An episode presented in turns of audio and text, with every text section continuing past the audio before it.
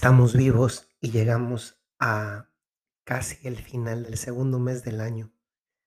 Qué impresionante y ojalá que nunca nos dejemos de dar cuenta de eso, de la rapidez con la que pasa el tiempo, porque el tiempo en sí mismo, el darnos cuenta cómo avanza, cómo no se detiene, cómo al tiempo no le importa si estamos felices o si estamos tristes, avanza. Y en ese tiempo uno puede hacer una de dos cosas simplemente dejarse arrastrar por él, porque el hacer fuerza realmente no, no aplica, el tiempo de todos modos avanza. Y la segunda es dominar la manera como llevamos el tiempo, o en otras, en otras palabras, convertirse verdaderamente en protagonista de un don que nos ha sido dado como es este del tiempo en este momento concreto de la historia. Los domingos en el podcast los dedicamos a profundizar en la palabra de Dios, valiéndonos del Evangelio que nos propone la liturgia.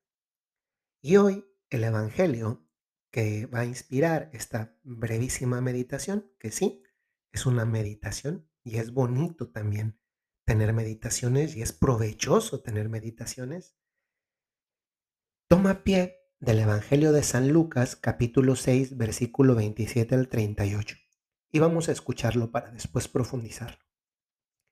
En aquel tiempo, Jesús dijo a sus discípulos, Amen a sus enemigos, hagan el bien a los que los aborrecen, bendigan a quienes los maldicen y oren por quienes los difaman.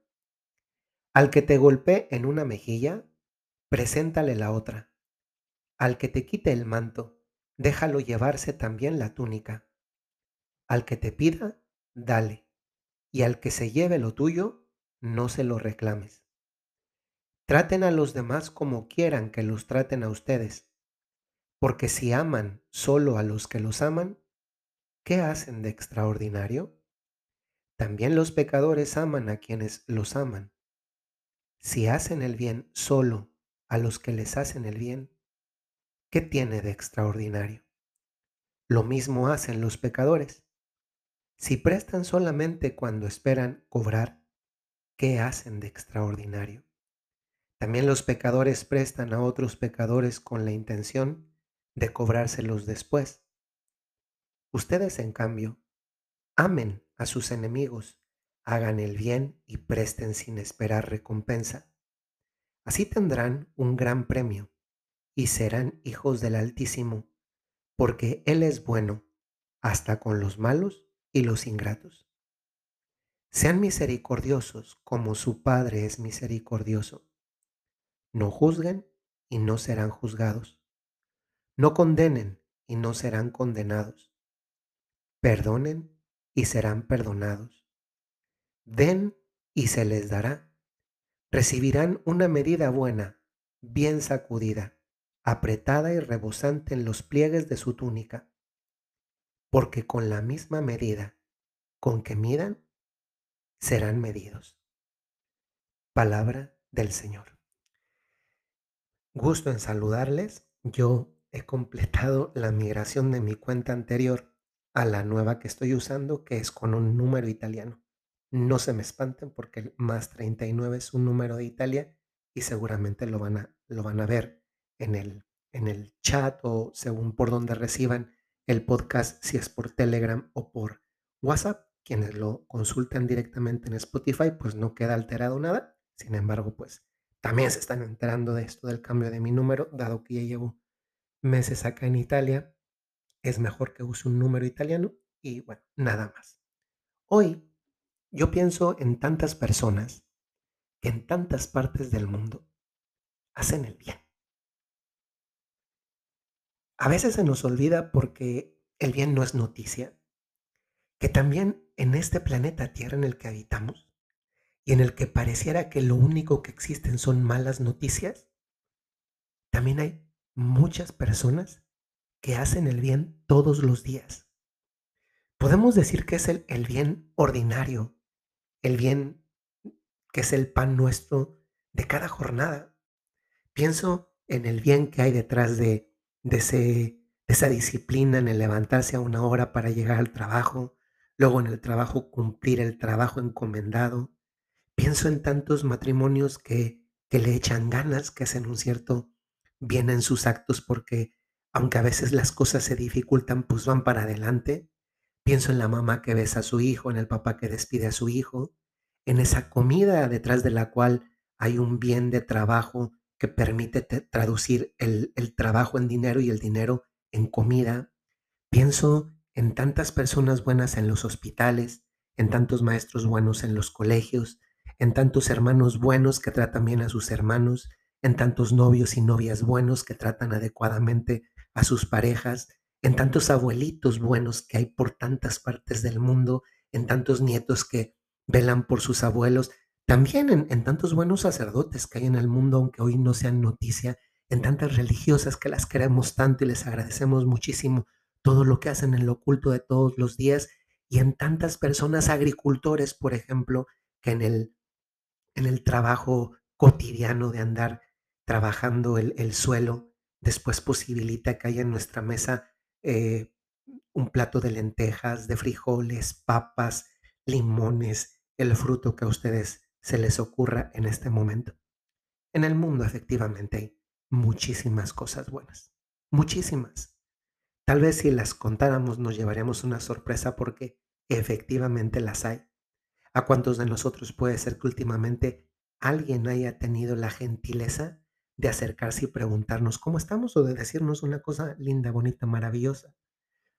Pero una cosa es el, ese bien ordinario que incluso podríamos decir ese bien al que estamos, entre comillas, entendámoslo así, obligados porque es parte de nuestra misión y parte de nuestra vocación.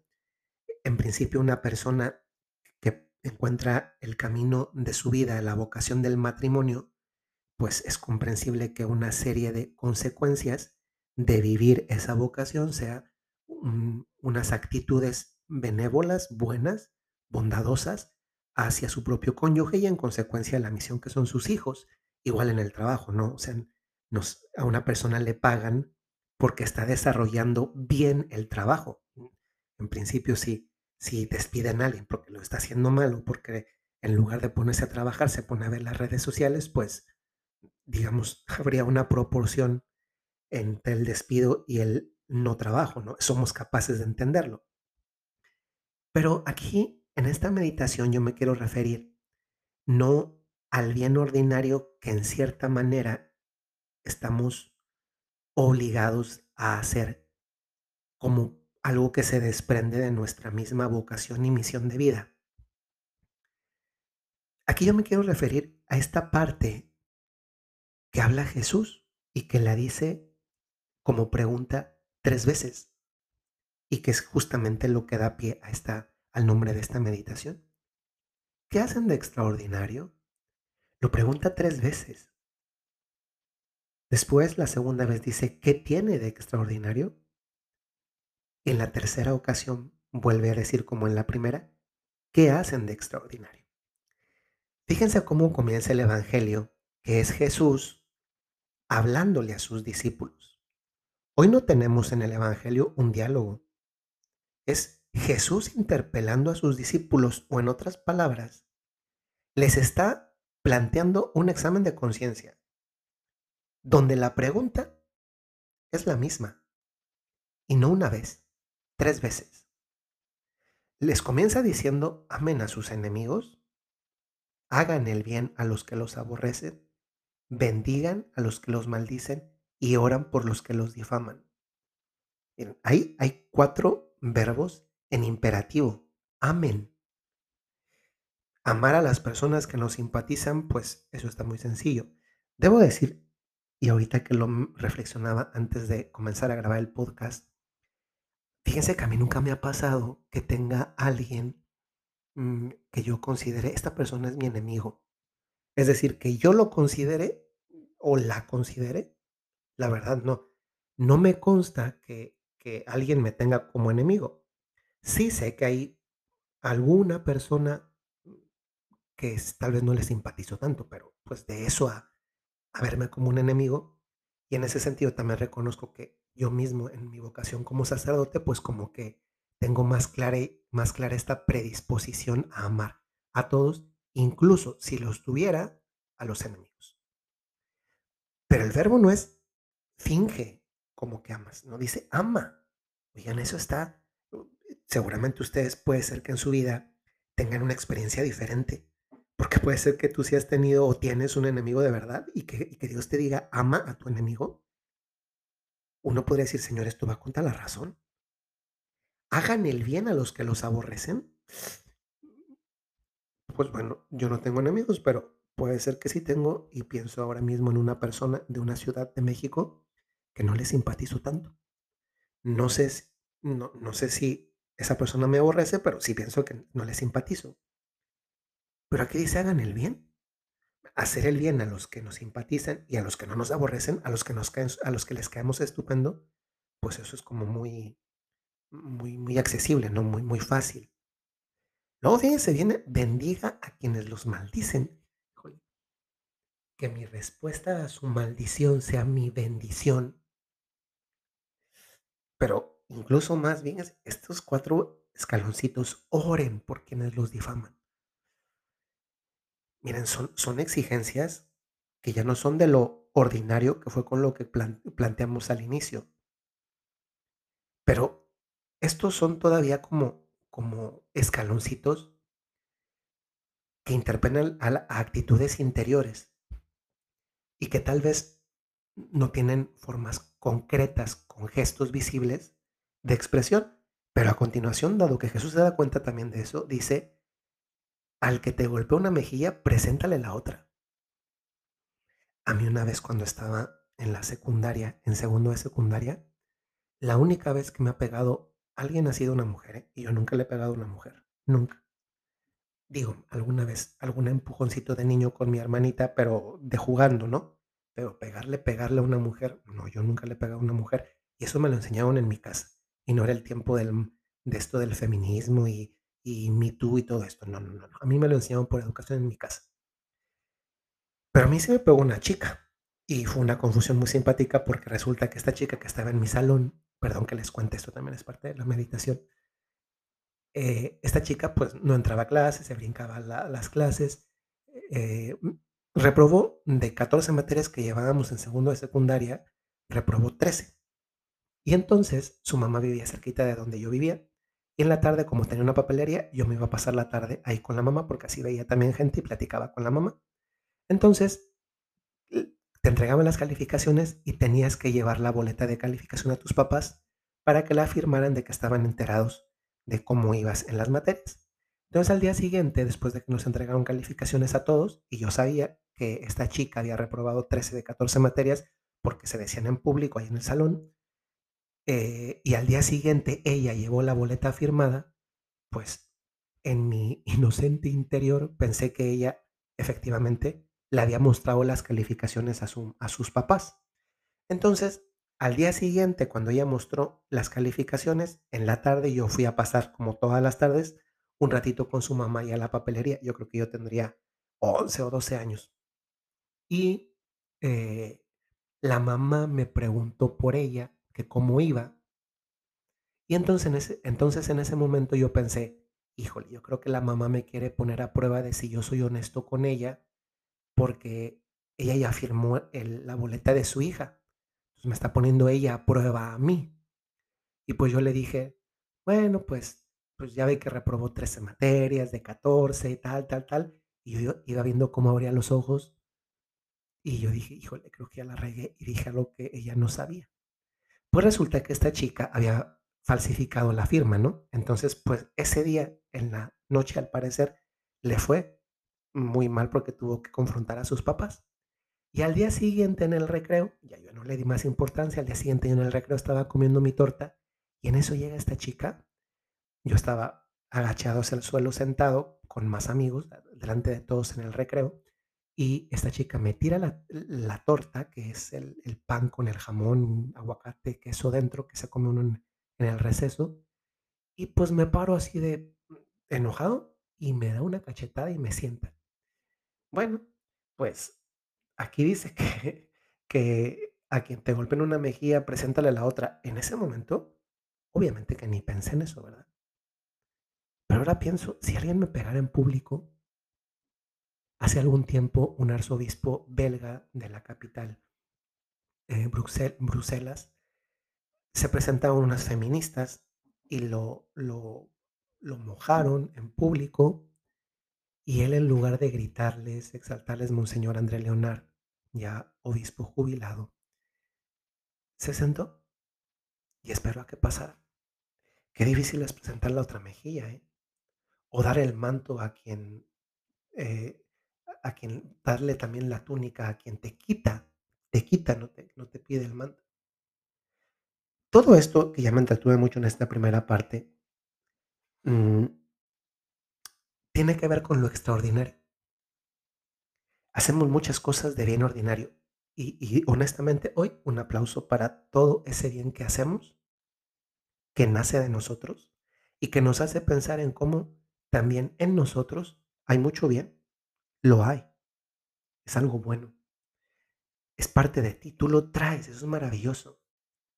Pero el Señor nos llama a no hacer el bien que en cierta manera pues nos corresponde hacer, sino ese bien extraordinario, ese plus y fíjense cómo para ese extraordinario, para ese extra, ese, ese más del ordinario, nos pone una medida y dice, traten a los demás como quieran que los traten a ustedes. Es decir, lo que tratar al otro con caridad, con bondad, con ese plus, es la manera como a mí me gustaría ser tratado también desde el punto de vista del otro. Y esto es maravilloso porque entonces nos hace pensar cuando hago algo, lo hago viendo la necesidad del corazón del otro. Pero es que esto es una cadena, ¿no? Si yo lo hago en el otro, seguramente voy a despertar el otro, el que también él haga algo para conmigo, para con los demás. Hace poquito puse en mi perfil de Instagram, no, no, perdón, fue en el de TikTok, puse un, un video muy bonito de alguien que va por la calle diciéndole a las personas, tú eres bonito, qué bonito peinado, qué bonito qué bonito vestido, qué bien te ves, etcétera. Una persona que quería despertar ese, esa necesidad que también tenemos en el mundo de escuchar cosas bonitas. Ese es el reto que les pongo porque a veces se nos olvida que el bien extraordinario no, no supone siempre un esfuerzo extra, súper grande. No, es algo que normalmente cuando traemos a Dios por dentro, no solamente nos nace, somos movidos, sino que además sí podemos. Nada más que a veces la soberbia, el egoísmo nos gana. Y fíjense cómo termina esto con, con unas concreciones. Este extraordinario termina con concreciones de cómo podemos vivir lo extraordinario. Dice, no juzguen y no serán juzgados. Ahí tienes tu oportunidad de vivir lo extraordinario. No condenes y no serán condenados. Ahí tienes tu oportunidad de vivir lo extraordinario. Perdonen y serán perdonados. A veces pensamos en el perdón, qué difícil es darlo, ¿eh? Y también muchas veces qué difícil es vivir esperando un perdón, porque también nosotros a veces metemos, como se dice, el pie y necesitamos perdón. Den y se les dará lo extraordinario. Ojalá que esta semana le echemos ganas, ya termino con esto porque ya me alargué, perdón, en esta dimensión extraordinaria. Porque ¿saben qué? Dios con nosotros siempre es extraordinario. Mira hoy tu vida y date cuenta si no. Soy el Padre Jorge Enrique Mújica de los Padres Legionarios de Cristo y desde Roma les mando un saludo muy cordial recordándoles, como lo hago muy frecuentemente, si tienen un talento o una cualidad, tienen una misión. Hasta luego.